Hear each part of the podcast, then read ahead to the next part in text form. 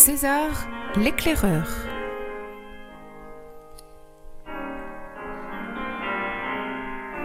Roman de Bernard Manteau. Bonjour à tous. Aujourd'hui, je suis en présence de l'auteur du livre qui nous a inspiré notre feuilleton radio, César l'éclaireur. Bonjour, monsieur Bernard Manteau. Bonjour. Alors, j'aimerais que vous nous en disiez un peu plus sur ce roman. Qui est César et, surtout que représente cette histoire pour vous? Mais je crois déjà que César, c'est la, c'est, c'est la grande histoire de beaucoup d'entre nous, c'est-à-dire euh, un jour, il nous faut rencontrer quelqu'un qui va nous apprendre à vivre, parce que je ne crois pas qu'apprendre à vivre, ça se fasse spontanément ou à part, à travers des grandes épreuves. Et en ce qui me concerne, eh ben, j'ai un jour la chance de rencontrer euh, quelqu'un qui, dans mon livre, s'appelle César et qui, en vérité, s'appelle Guita Malas et qui, et qui a donné du sens à toute ma vie. Donc c'est l'histoire, je dis d'un petit con, entre guillemets, entre parenthèses, d'un petit con qui va essayer de devenir un homme normal par une grande rencontre amoureuse qui va l'inspirer vers le meilleur de lui-même. Et dans quel contexte vous avez écrit ce livre qui, je crois, est votre premier roman? Oui, c'était mon premier roman. C'est un contexte extrêmement particulier parce qu'en fait, c'est euh, Gita qui donc est César dans le livre. C'est Gita qui un jour m'a dit "Écoute, tu, as tu as suffisamment appris de choses et si maintenant tu l'écrivais." Sauf que l'une de mes l'une de mes grandes blessures de l'enfance, c'est d'être dysorthographique. L'une de mes grandes blessures de l'enfance, c'est de, de ne pas être très bon en, en, en, français. Et donc écrire un livre, pour moi, c'était franchir un Himalaya que, que Gita m'a aidé à accomplir.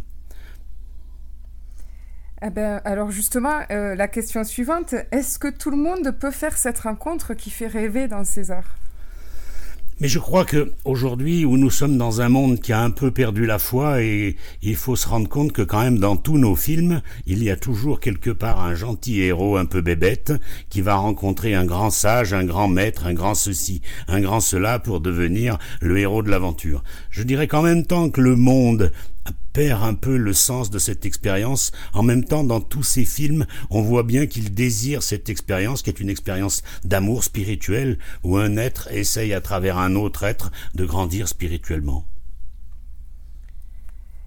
Et euh, est-ce que Gita Malas a été votre première rencontre spirituelle? Non, je crois que dans la vie d'un homme ou d'une femme ou d'un chercheur spirituel, il y a d'abord des éducateurs, des instructeurs, des gens qui nous font faire un pas ou deux, qui nous rendent meilleurs pour un pas ou deux.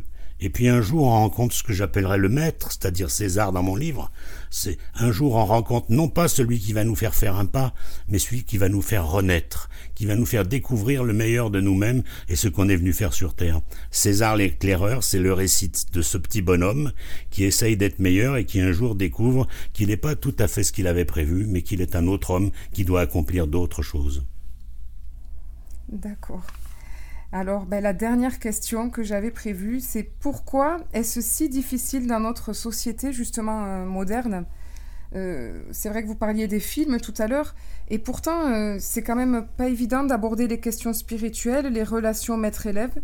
Et donc, pourquoi est-ce si tabou, et même dans les milieux, certains milieux spirituels ou religieux, d'aborder cette notion? Parce que je pense que nous ne faisons pas la différence entre deux dimensions de la foi.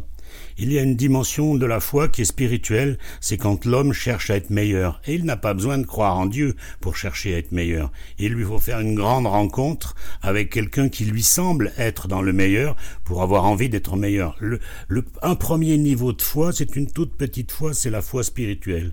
C'est la foi qui donne envie d'être meilleur. Puis ensuite vient la foi religieuse, qui est une toute autre foi, qui est la foi entre la créature et le créateur. S'il y a un amour maître-élève pour la première fois, la foi spirituelle, il y a un amour créature-créateur pour la seconde fois, qui est la foi religieuse. Je ne pense pas qu'il faut opposer ces deux fois. Je pense que ces deux fois sont complémentaires. Très bien, mais je vous remercie, Bernard Monteau, pour avoir euh, accepté de répondre à mes questions. C'est moi qui vous remercie. Et peut-être à bientôt. À bientôt. César l'éclaireur.